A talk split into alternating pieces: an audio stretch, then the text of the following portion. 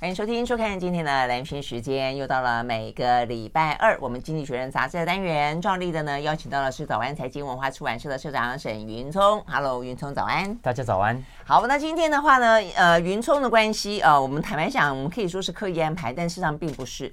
是一个巧合。我们刚才听到那首歌曲啊，是最近呢，呃，在这个 AI 跟音乐啊，这个彼此之间的关联性，就是 AI 可以帮助音乐做到什么程度啊？是一个相当呃夯的话题。那就是呃，John Lennon，就是呃披头四当中已经过世很久的 John Lennon，他的声音竟然被他被分离出来。就他们有一首歌叫 Now and Then，然后呢，他曾经清唱过。然后呢，自己弹吉他啊，自己弹钢琴，自己唱，但他不曾跟他另外的三个呃这个团员呢共同合唱过。但现在呢，AI 帮忙他们做到了这件事情，他们就把那这个 John Lennon 的声音呢，把声音跟钢琴声分离，然后再把这个声音拿来跟这个呃 Paul McCartney 他的声音，又跟另外一位他的鼓手啊，什么从从不同的歌曲当中分离出来，通通加在一起，然后就变成了披头士重出江湖唱的这首他们真正。在真真实的世界当中不曾合唱过的歌曲叫《Now and Then》。OK，好，所以我们刚刚听到这首歌呢，就是透过 AI 呢合成出来出来的歌曲啊。好，那这个歌曲的话呢，为什么说是为了云聪而打造呢？因为这一期的封面故事啊，这个就是云聪现在拿到了这一个，就是呢这一次的双封面之一。这双封面之一就说 AI。竟然可以呢，让一个超级巨星呢就此诞生啊！那它可以让超级巨星诞生，当然也可以让这个披头士重新啊这个再组合在一起，跨越时空唱了一首呢《Now and Then》。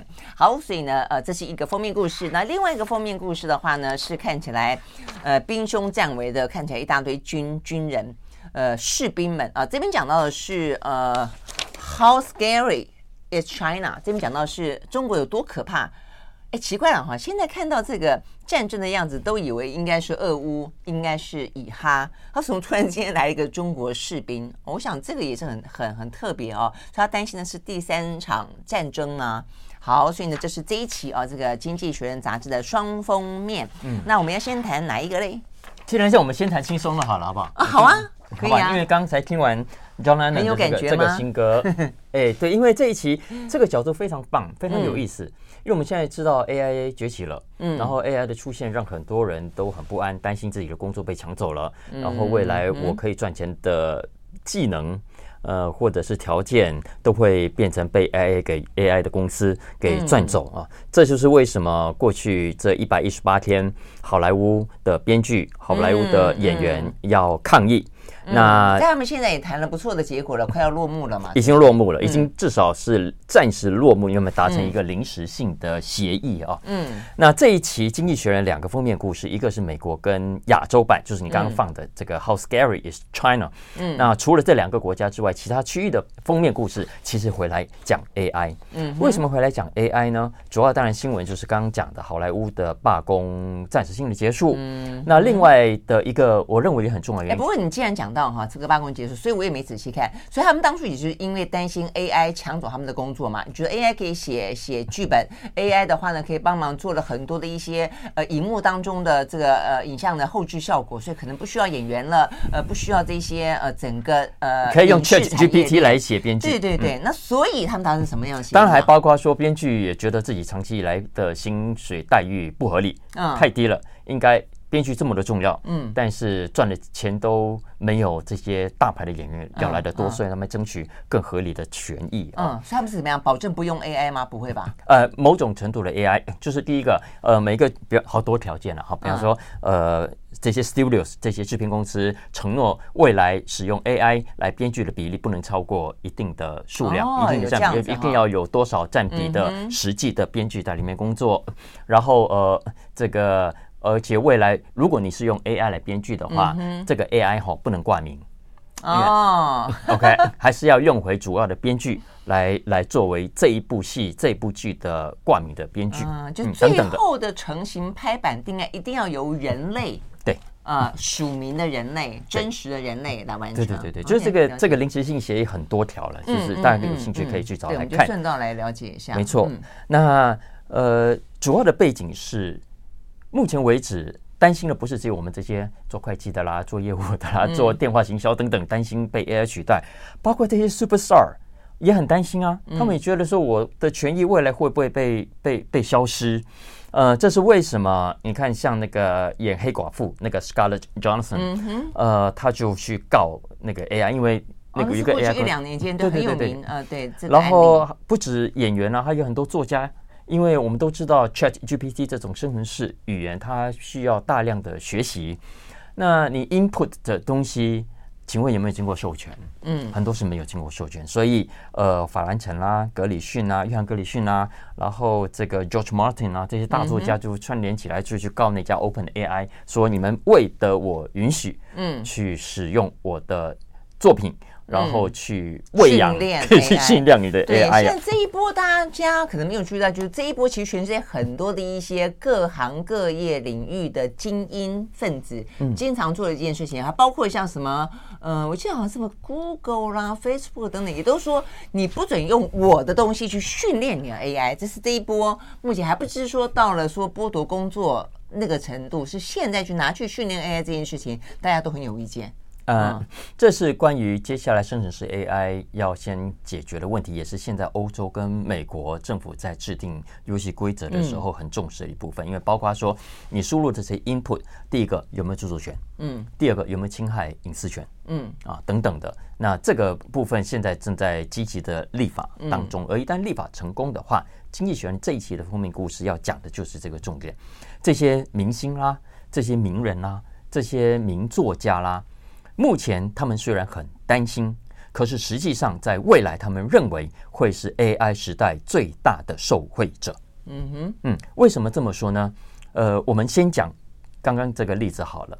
约翰兰农，嗯，都已经死去世这么多年了，嗯、现在还可以继续的表演，嗯，然后还可以继续的赚版税。OK，呃，不只是，不只是，其实，在英国。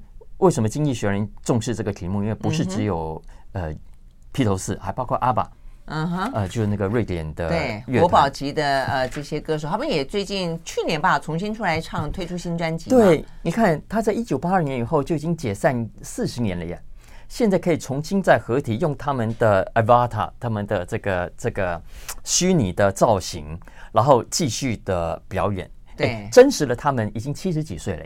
对，但一样可以用年轻的形象，呃，透过 AI，嗯哼，呈现出来，呃，大家都喜欢的表演，然后继续开演唱会。虽然假装他们没有老去，对对对，也假装他们没有死去，对，是这个意思吗？是，所以意思是说，经济学人说，你从这些案例可以看到，这些 super stars，这些超级巨星，未来透过 AI，第一个你会发现他们的职业生涯的寿命拉得更长。也许甚至是连他们去世之后都还可以继续的卖钱，这是第一个。再来第二个，就得到永生的概念就是了，是不是？然后第二个，呃，他们的未来市场也肯定会更大。嗯，OK，为什么？因为投了除了现在的市场之外，他们还可以把时间拉长之后做国际的市场。为什么可以做国际市场呢？因为 AI 可以帮他们翻译成更多不同的语言。嗯，然后生。Deepfake 真假的技术可以帮他们对嘴，也就是说，他们未来不但可以唱瑞典歌，可以唱英文歌，甚至可以唱日文歌、唱中文歌，而且嘴型都是对的，声音都是他们自己的。OK，然后既然可以唱歌。请问未来可不可以演戏？嗯，既然可以发专辑，未来可不可以开演唱会？所以会有什么 John Williams 出来继续演戏，或者有猫头什么 Elvis 还出来继续？一点都没错，一点都没错。是，所以也是说，未来他们的形态也会更多。所以换言之，刚才讲的三个，第一个，寿命是职业职涯的寿命会更长，几乎无止境哈。只要有他继续受欢迎的话，只要你曾经红，对。再来第二个，市场更大，以及第三个，他能够赚钱、能够工作、能够受惠的形态也更多。这样的儿孙辈可以不断的吃爸妈的老本，是这个意思吧？不过我觉得这个事情就是这样听起来当然很好玩了，就是一个巨星的即将诞生，那他可以得到永生。但问题在于说这个市场它就是这么大，我觉得一定是此消彼长嘛。那如果说你昔日的巨星可以穿越时空，继续的活在现在的市场上继续活跃，那现在的巨星就很难诞生，或者说他就会觉得他的竞争者是要跟死去的幽魂。好问题，没错，所以这就是这一集封面故事想要 PK 帮大家分析的。嗯，很有意思啊、哦。好，我们休息，回到现场。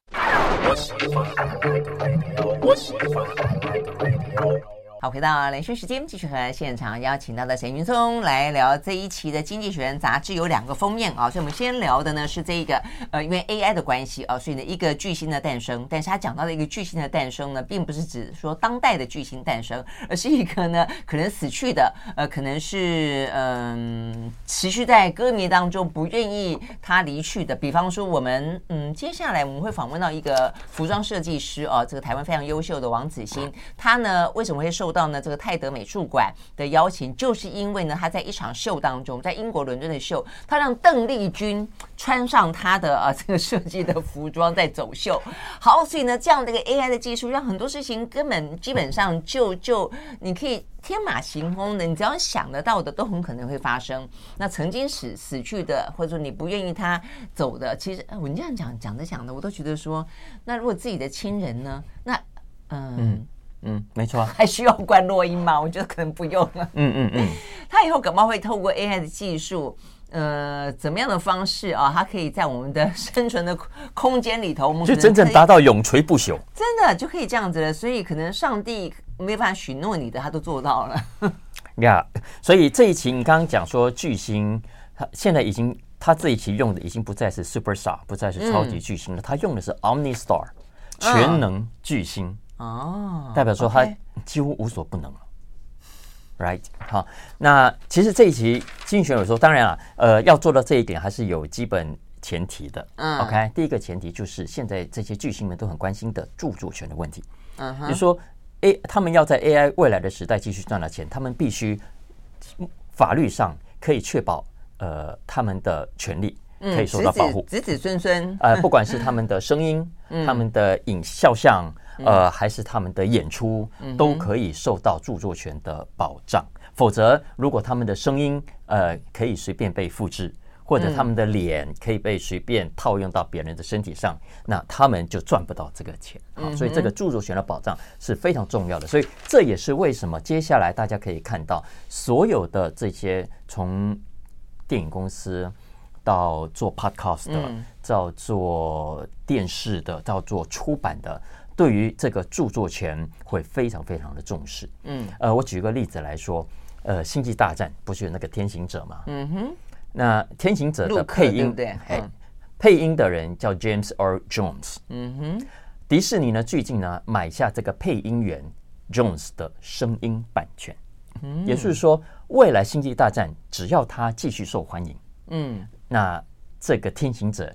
一定会永垂不朽，因为这个声音会持续，不管你换什么演员都一样，因为反正的造型都是那样的。对，但同样的声音，生成他的声音是没错。你看，所以刚讲的就是另外一个重点是，只要观众不腻，嗯哼，OK，那个星际大战可以持续的一直。给他拍下去，而可以同样的演员继续演演下去。所以我觉得最可怕是这一点，就是同样的演员、同样的声音继续演下去，演到你的儿子、你的孙子、你的曾孙子都可以看到。嗯、所以，所以就看老天爷公不公平，因为 呃，观众或许总有腻的一天，对不对？哈，就是呃，你中国人三百年后还再让我看同样的剧。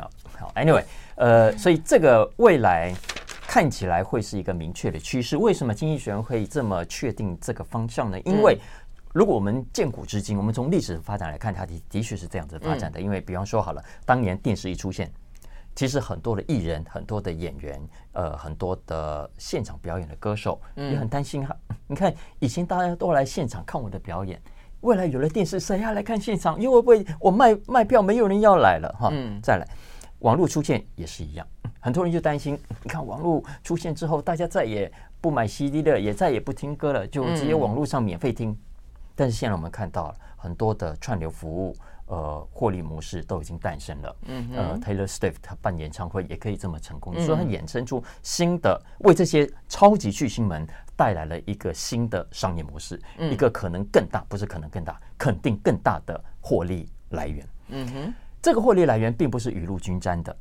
呃，只有这些超级巨星们才能够享受到这个好处。嗯，为什么呢？因为啊，经济学人解释，当科技越发达，当他提供的选择越多，代表着我们身为乐听人、身为消费者，我们越彷徨，越不知道在大海里面要捞什么样的东西，所以我们更必须仰赖推荐。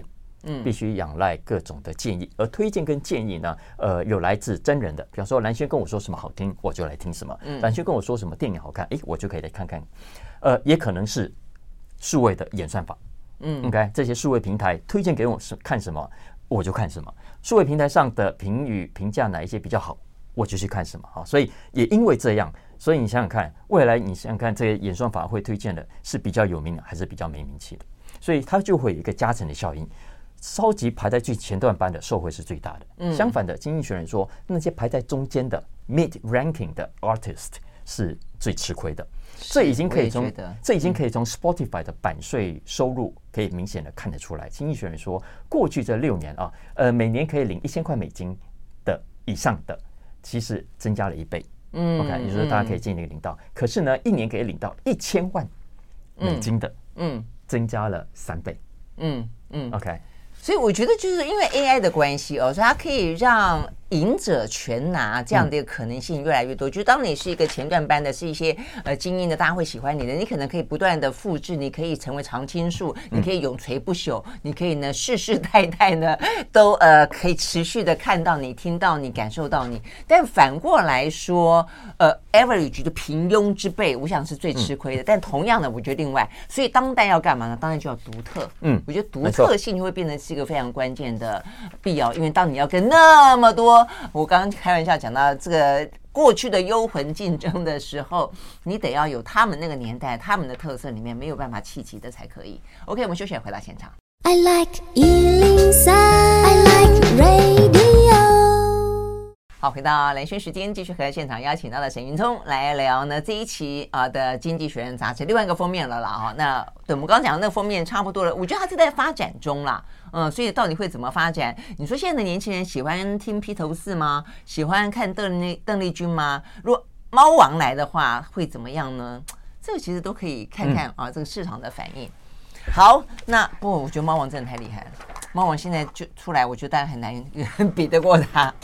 好，我们另外一个封面故事呢，讲的是中国。好，为什么会特别谈到中国？怎么来谈中国？为什么觉得中国很可怕？可怕在哪里？因为马上就是拜习会了。习拜会、啊、拜习会哦，呃，所以《经济学人》就趁着这个时间点，为美国跟亚洲的读者来讨论一下中国。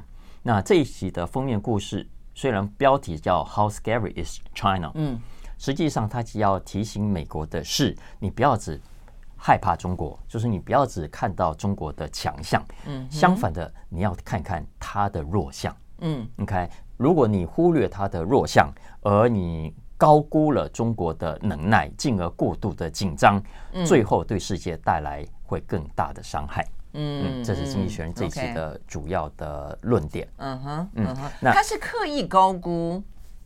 还是对我的意思说，其实某个人，我觉得可能有一部分人是真的很担心中国迎头赶上美国，但是有一部分相当程度的，我觉得是一个策略。这个策略就是让你要觉得哇，快要迎头赶上了，所以呢，我们所有该编的预算啦、该过的法案啦、该要获取的权利啦，也因此就必须要在某些人、某些状态底下被牢牢掌握着。嗯，其实我比较倾向你这个说法，不过经济学人讲的是，呃，第一个，当然中国也的确会对美国。带来威胁，不管是经济上的、军事上的，还是意识形态上的。嗯，但第二个，经济学人其实也某种程度认同，呃，美国目前的反应是因为之前的过度自满所带来的今天的过度修正。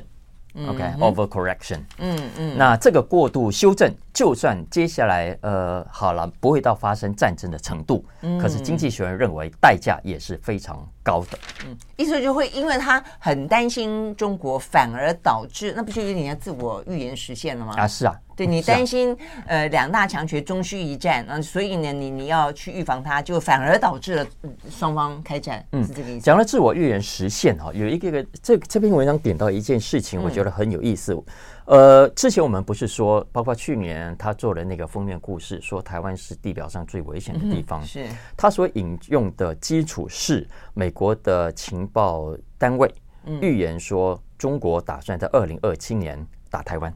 嗯，还记得吗？是啊，记得啊。嗯，但是这我就说当初这样讲讲的跟真的一样，现在连提都不提。嗯，为什么？因为我看了这些经济学人，他说啊，实际上，实际上他引述的是美国 CIA 头子 William Burns 的说法啊。嗯，William Burns 当时是说，CIA 的情报并不是二零二七年中国要打台湾，嗯哼，而是习近平要求人民解放军必须准备好在二零二七年有打台湾的能力。OK，再说一次，就二零二七年以前要完成有攻打台湾的能力。但经济学人强调，有能力攻打台湾不等于他会在二零二七年要打台湾。嗯。OK，但是经济学人说这个差别呢，其实，在西方的媒体报道当中被简化了，被消失了。对，OK，在很多的政治讨论、政治辩论、政治评论当中，也很少提到这两者之间的差别。啊，因为不够惊悚啊。嗯，没错。对，所以经济学人提这一点，他倒不是说啊，既然这样，美国不用有所准备，不。他认为美国当然还是要准备的，但不等于中国就是要打了。嗯嗯，这个说法比较接近最近那个李显龙的说法。嗯，他的意思就是中国没有那么大的。必要性跟这样子的一个，你可以看得出来，他即将会展开的行动就是打台湾。他当然就是，或许他会有这个自我准备，就要有这个能力，但他不会这样做，因为这个做做法会付出太大的政治代价。嗯，没错。嗯、那《经济学人》这一个专题总共有六篇文章，嗯、一个 special report，这么多哈，六篇呢，还用六篇文章。那大家有兴趣可以去看哦。我总之快速整理一下，他点出了他认为中国有三个重要的弱点。嗯、第一个当然是军事上的，他认为美国不应该高估。中国的军事实力，因为过过度高估的结果跟过度低估是一样严重的。他说没有错，中国的军力正在大幅的提升，呃，全球海军啊、陆军它规模都是最大的，然后空军还排名第三，呃，而且有能力，现在飞弹有能力达到美国本土去了啊。核子弹头呢，虽然没有美国跟俄罗斯多，可是也一直在增加。那根据美国国防部五角大厦的估计，到二零三零年，中国可能会就会有高达一千枚了啊。嗯，但是呢，尽管如此，经济学人说，呃。在北京眼中呢，他们还是没有准备好要跟美国打的，还不认为自己打得过美国的。嗯，因为毕竟有很多的原因，包括他缺乏经验嘛。嗯，呃，习近平说了，这叫和平病。OK，因为他们上一次打仗跟就是中越战争，所以很久没有打过仗了。哈，嗯，然后呢，呃，你说他的海军、空军数量虽然大，也增加改良很快，可是目前为止仍然高度依赖外国进口的各种的零组件。嗯，OK，然后呃，他的飞行员。他的工程师严重不足，在经济学人说的，呃，而且他现在加上美国这些高阶半导体禁运不肯卖给他，所以他在武器的开发上，呃，可以有多大的进展，也要打一个很大的问号。再加上严重的贪污，这也都是人民解放军目前。呃，经济学人认为的问题。哎，我记得还有后援部队吧，对不对？因为我记得上个礼拜五的时候，已经有国内的媒体引用《经济学人》杂志的报道了，提到说呢，呃，这他们最大的致命伤就是他们没有这个源源不绝的后援。那这件事情看起来是他们没有办法武力犯台就成真的一个最主要的原因。对对对，总之这个这个，对对对对对对，没错。这只是还只是经济学人说的军事上的弱点。嗯。另外在经济上经济上也是，就是说意思说。呃，中国虽然慢慢好像形成对美国的挑战，可是实际上中国的经济实力，他认为还没有办法威胁到美国。嗯啊，包括说现在我们都知道，他的房地产已经在某种崩盘的状态。嗯、然后呢，习近平现在很多权力都抓紧，对企业啦、对外资充满了敌意。嗯，经济学人说，这种基本的环境是不利于中国经济成长的。嗯，所以根据国际货币基金的估计，没有错，今年。中国的 GDP 还可以成长百分之五点四，但是按照目前的情况发展下去，到二零二八年，也就是在五年后，嗯，只剩下百分之三点五的经济增长率了，其实是非常非常低的。嗯，呃，今年的第三季，外资中国的外资呃净投资已经是由正转负了，这是一九九八年以来首度出现这种非常紧迫的状态。嗯嗯嗯，这几天听起来就有点像一个非常呃开。已经已开发到成熟的一个状态的国家了，就是就是慢慢的成长了。所以从经济学人的角度来看，他认为啊，中国的经济规模至少到本世纪中以前不太可能超越美国。所以在这种情况下，美国不要太担心。不是，而且如果说只有百分之二、百分之三的经济成长率的时候，他可能中国真要担心的是，他到底足不足以去养活那么一大堆。中国人了，觉得他们得到他们足够的呃生活上的满足，或者说有更高的一些期待跟成就，嗯、对不对？再来最后一个我就不讲了，就是包括习近平的专政，他们认为已经造成很多的大量技术官僚不满意，嗯，呃不认同，所以就告老还乡去了。所以这个也是我中国未来的弱点。嗯、接下来的重点是，那美国应该怎么回应呢？嗯哼，呃，他说第一个，呃，你破坏中国经济，你去孤立。中国经济其实是呃损人不利己的，因为根据国际货币基金的估计，如果中国的经济被破坏、被孤立，那会造成全球 GDP 衰退百分之七。OK，再来第二个，你硬是要跟中国切割，拒绝中国人才，跑去美国，对美国来说也是拿石头砸自己的脚，因为你其实也还是很需要来自外来的人才啊。也就是说，再来你现在硬是盯着中国咬，你的盟友不一定。会跟你同步，所以你会破坏你自己跟你的盟友之间的关系。嗯，当然也更重要的是，你越对中国采取强硬的措施，越会激化呃中国对你的不满跟反弹，这进而会让接下来的冲突更加难以避免。所以，经济学人说，美国不应该呃采取以上的一些做法，相反的呢，应该去为长期做准备。哪些长期准备呢？第一，在经济上应该是开放，而不是孤立。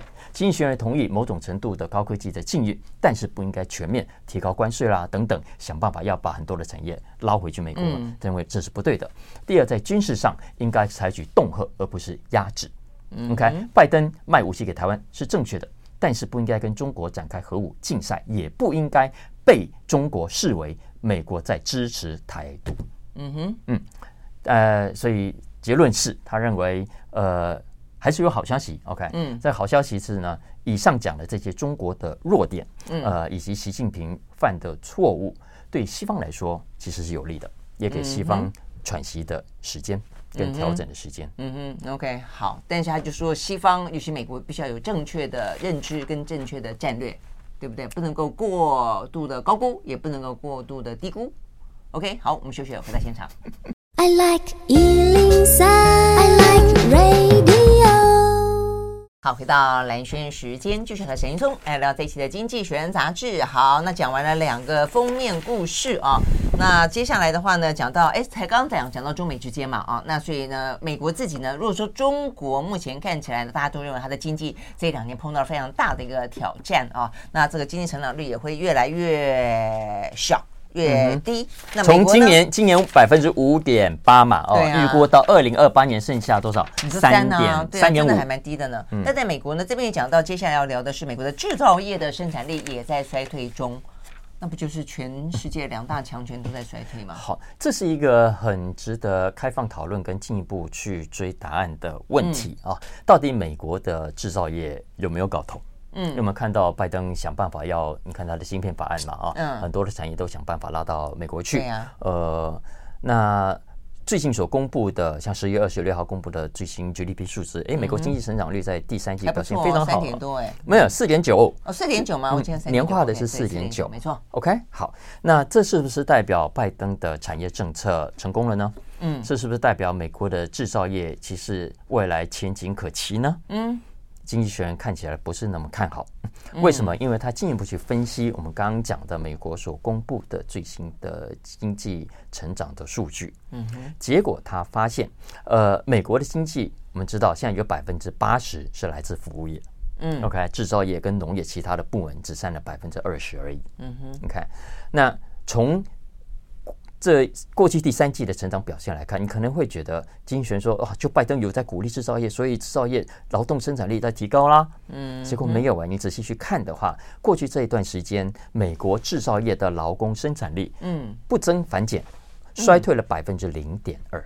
嗯哼，不过零点二不算多了，不算多，但没有成长嘛。嗯，也就是说，过去这段时间呢，你看，如果是年化标准，年化的成长率有百分之四点九，几乎全部都来自服务业的部门，而不是制造业。哦，OK，那经济学人要点出了另外一个也是更重要的是，他就回头去看，只有这一季是这样吗？上一季呢？去年呢？前年呢？大前年呢？所以他一直往前推，他做了一个图表啊，大家可以明显的看到，美国的经济。制造业的成长、生长、生产力啊，在二零一零年以前，其实再怎么样都还是在往上走的。嗯，虽然有起起伏伏，可是呢，从二零一一年以后。就慢慢的往下走了。嗯哼，OK，这是一个很有趣的现象啊。哎，可是这个区间可能正解释出来，为什么拜登那么积极的要推美国制造嘛，嗯、对不对？要去打压中国制造，然后要去推美国制造，然后要用这么多的晶片法案，要去这样子对中展开科技冷战，可以就我的意思说，这是一个呃原因。嗯哼，那至于说有没有那么快就造？呃，达到一个起死回生的效果，会不会需要给他一点点时间去观察？嗯，经济学人就是要要要讨论这件事情啊。嗯、呃，拜登之所以要推出新的产业政策，要把这些制造业拉回来，主要是因为他们认为在过去的贸易政策是错误的，嗯、过去太依赖中国制造了、嗯、啊，我们叫做 China Shock 啊。嗯。呃，尤尤其两千年以后，公元两千年以后，大量的引进中国制造，大量的外包到其他国家去。嗯、可是呢？经济学人做这个图表，就是要告诉我们，虽然 China Shock 是从两千年前后左右，嗯，明显的增加开始，可是呢，刚刚讲的这个生产力的衰退，其实是一直到二零一一年才发生的。嗯，也就是说，呃，China Shock 发生之后这十几年的时间当中，美国的生生制造业的生产力都还是在增加的呀。嗯，而且而且，经济学人说，你如果仔细去看不同的项目的话，呃，制造业衰退。呃，制造业的衰退，呃，有一部分是跟贸易政策一点的关系都没有的，像什么水泥啦、石灰，其实是百分之百的美国国内的因素。所以就是说，某个程度，中国制造成为代罪羔羊。没错，是是这个意思。这意思。好，呃，当然，如果回头去看整个二零公元两千年以前，其实真正这样子那么尖锐的完全指向中国的是从川普开始的，我都还记得。嗯，比较鲜明的这个举着一个。反中说啊，他们抢走我们的工作，我们的这个铁锈带都是因为中国制造而来。比较明显的是川普。其实呃不，其实呃美国国务院的这个结论是在奥巴马末期嗯的时候就已经提出了，嗯、只是最后是川普执行了这样的一个政策，也是因为这样，所以川普才打败了民主党。哎，没错没错。对呃，所以然后你回头去看哦。的确，美国过去的整个生产力的衰退跟一件事情有关，嗯，就是 high tech，嗯，OK，因为九零年代我们都知道，美国在电子业是非常强的，包括半导体在内，嗯，但是呢，从二零一一年以后就快速的 slow down，那而且这个 slow down 部分哦，超过三分之一的占比是来自于电脑跟电子产业，嗯嗯，但经济学人也进一步去看，他发现也不能全怪电脑跟电子业，嗯。因为在十九类的制造业当中，有十四个类，有十四类的制造业都是全面衰退的。嗯嗯，也就是说，美国从高科技到传统产业的制造，呃的生产力都在滑落。没错。那所以也不能够全怪中国，也不能够全怪电子跟科技产业，那要怪谁？嗯，好问题啊！所以我刚才说 这是一个呃呃，经济学是也是其实没有确定的答案的啊。也是说，呃，在这种情况下，当然有很多的讨论空间。那难道是因为美国的传统制造业呃没有办法顺利的导入自动化跟导入高科技，所以造成生产力的下跌吗？但经济学人这个部分其实也有所保留，因为实际上呢，如果我们看全球呃十五个引进机器人最成功的国家当中，比例最高，美国排排排第七名，嗯，所以不是太太差的一个表现，嗯嗯，OK，好吧，所以呃，但这篇文章，其实点呃，我觉得它点出了一个重点是美国制造力、制造业生产力的衰退跟下滑这件事情。那至于呃，即便是在总体经济数据看起来在成长的情况底下都是如此，所以到底美国制造业的问题出在哪里？那这是很值得探讨的，因为否则如果我们接下来有更多的亚洲的制造业要离开中国，要跑回美国去，这马上就会是他们实际上要碰到的问题。嗯，就像我们现在的台积电一样，马上就遇到了美国半导体产业整个生产效率呃。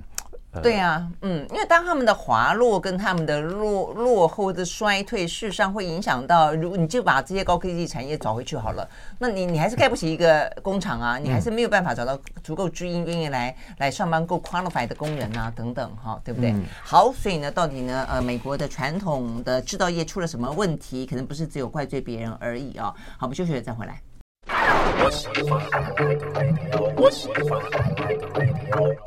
好，回到蓝轩时间，就是和沈云聪来聊这一期的《经济学人》杂志。好，接下来聊一个企业若由创办人来掌舵，真的比较好吗？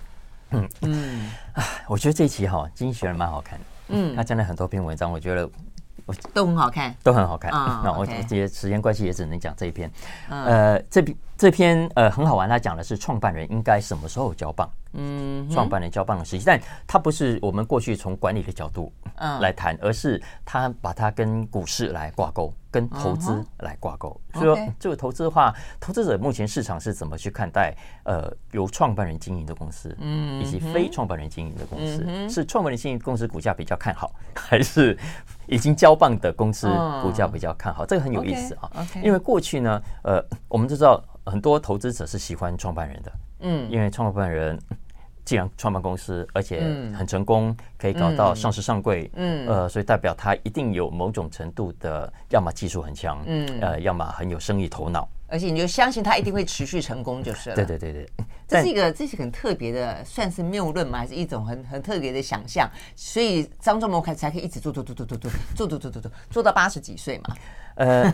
可是实际上，在过去的确这是主流的看法啊。嗯。但是《经济学人》这一期这篇文章很有意思的就是说，他他点出了另外一个一个新的苗头。嗯。呃，因为他去看纳斯达克的软体公司，因为纳斯达克有一个叫做新兴云端指数，OK，Nasdaq Emerging Cloud Index。嗯。他去看这些指数当中的这些软体公司过去这几年来的股价表现，这五年的股价表现，前面应该是二零一八年到二零二一年的表现。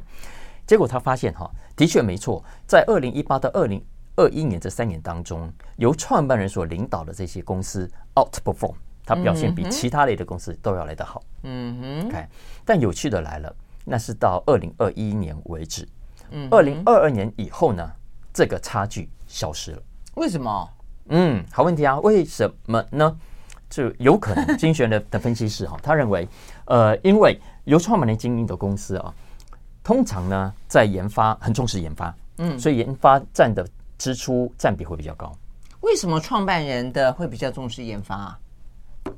我们通常，你很多老板开公司，你看像张忠谋，就是，那就是只有张忠谋啊。台积电买就很重研发，他现在交棒给刘德英跟那个 魏哲家，嗯，魏哲家。Anyway，嗯，可是因为他重视研发呀，所以他支出会比较高。但所以相较之下呢，嗯、呃，现金的 cash 的 inflow。就会相对比较低。嗯哼，嗯，那也的确，过去美国包括台湾在内都一样啊，可以造成这个科技的狂潮，也要也要感谢这些创业家的远见。嗯，可是呢，他说啊，今天的市场投资者比较不那么重视那件事情，相反的，他们更重的是更重视的是一家公司营运绩效，以及可不可以更快的赚到钱。所以换言之，他说今天的很多 CEO，如果你想让股价更好的话啊，你可能要改变你的作风。嗯，OK，如果你是创办人的话，嗯，呃，怎么说呢？第一个，经营学人说，你可能要收敛一下你的野心。